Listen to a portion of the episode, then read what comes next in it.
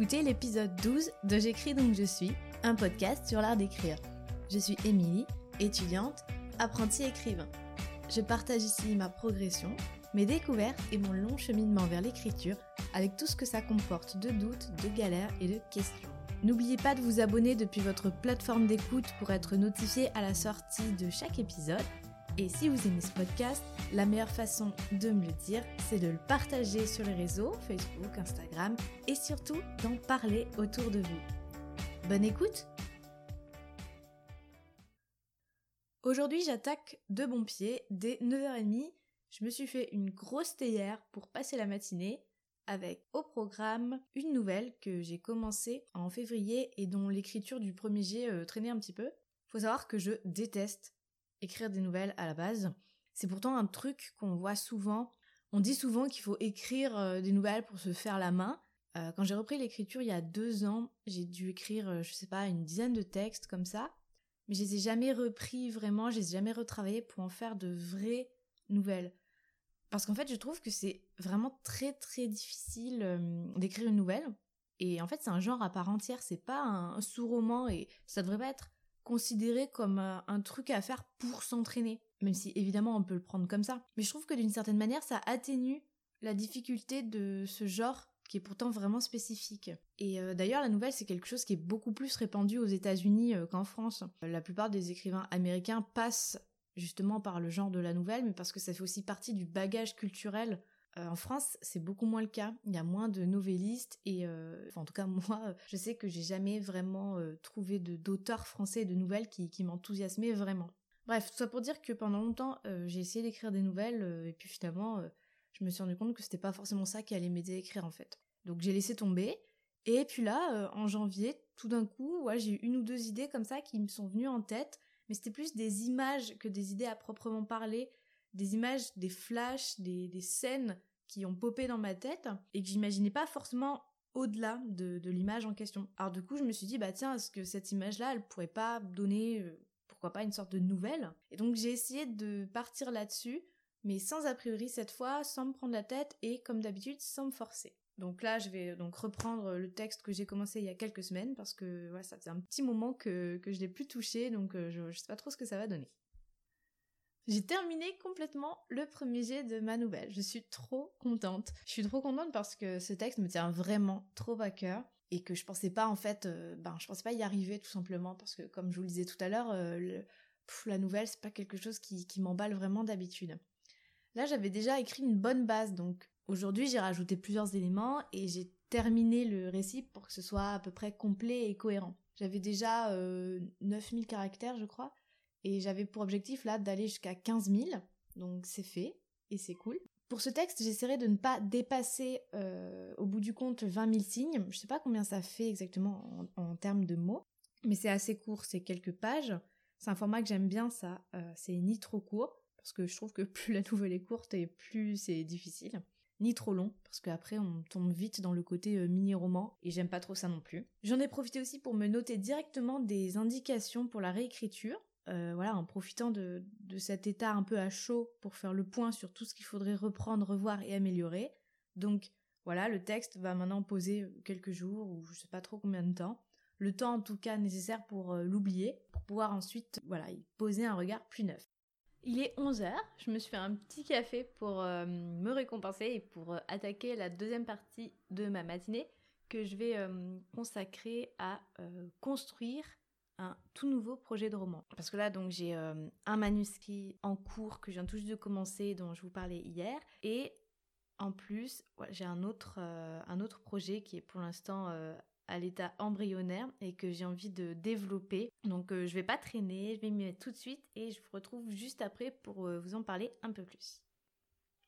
Je passe pas mal de temps à chercher ma méthode pour écrire un roman. J'ai déjà essayé tout un tas de choses, euh, de façons de faire. J'ai déjà écrit de manière très cadrée, ou au contraire complètement en roue libre, avec et sans plan, avec et sans fiche personnage, etc., etc.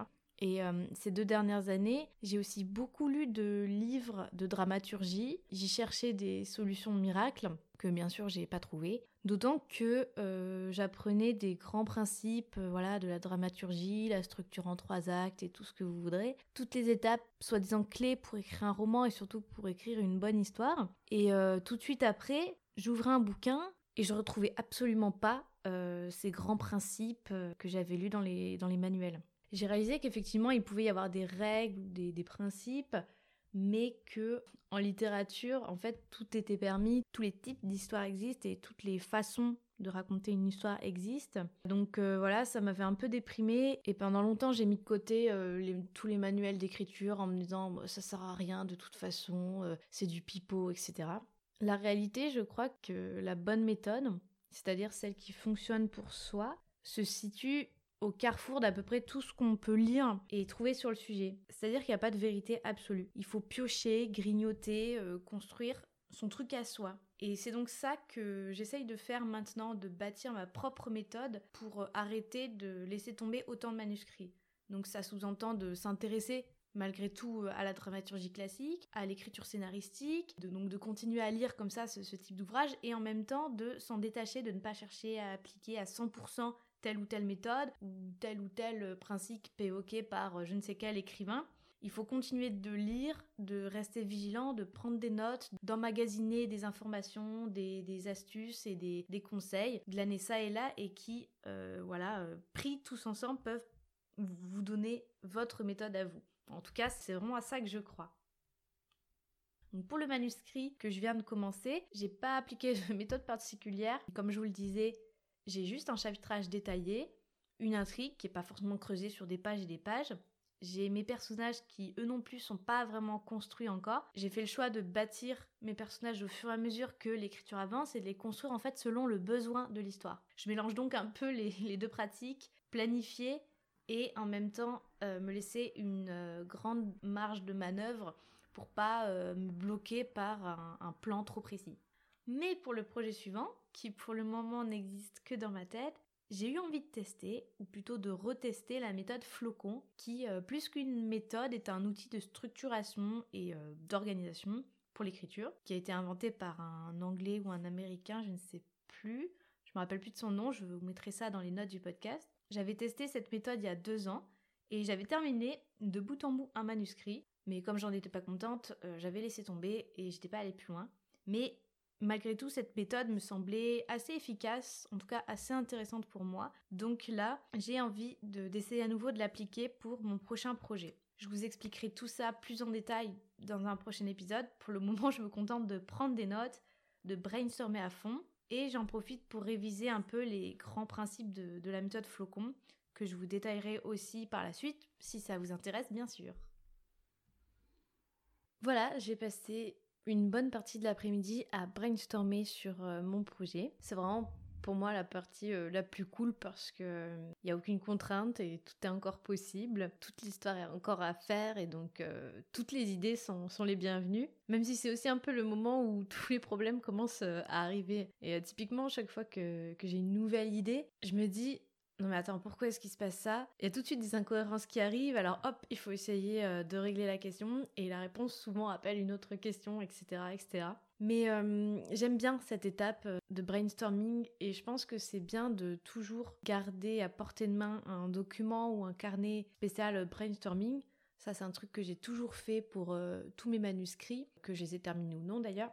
Il y a toujours un document où, on a le droit de tout jeter, de tout raturer, de dessiner, de faire des ronds, des carrés ou des étoiles. Bref, que ça parte euh, dans tous les sens. Même si bon, ça, souvent ça fait aussi des gros nœuds qu'il faut démêler, mais après c'est une autre étape que de démêler les nœuds qu'on a fait. Et euh, je crois que c'est important aussi de créer ces nœuds parce que c'est comme ça que le cerveau travaille et je pense que c'est uniquement comme ça que peuvent aussi se dégager euh, les meilleures idées. Je pense que je vais arrêter ici ce podcast pour aujourd'hui parce que finalement j'ai déjà été très productive. On est samedi, donc bon, euh, le week-end, je préfère euh, me ménager un peu. Ça sert à rien de, trop forcer non plus. Je pense que je vais euh, lire un peu, regarder un film parce que mine de rien, comme je travaille sur différents projets en même temps, parfois j'ai la tête un peu trop pleine et j'ai juste besoin de tout oublier pendant un moment. Si de votre côté vous avez des projets en cours, j'espère que tout se passe bien pour vous. Je vous souhaite une euh, très belle journée d'écriture, de lecture ou de tout ce que vous voulez, et je vous dis à demain. Merci d'avoir écouté cet épisode. Pour ne manquer aucune publication, je vous recommande de vous abonner au podcast, comme ça vous serez directement notifié à la sortie de l'épisode suivant. J'espère que ça vous a plu. N'hésitez pas à venir discuter avec moi sur Instagram, sur mon compte Émilie Dezelienne ou sur la page blanche-du-bas podcast. Si le cœur vous en dit, laissez-moi une note et un avis sur Apple Podcast, ça me fera très plaisir de lire votre commentaire. Merci beaucoup et à demain pour un nouvel épisode de J'écris donc je suis.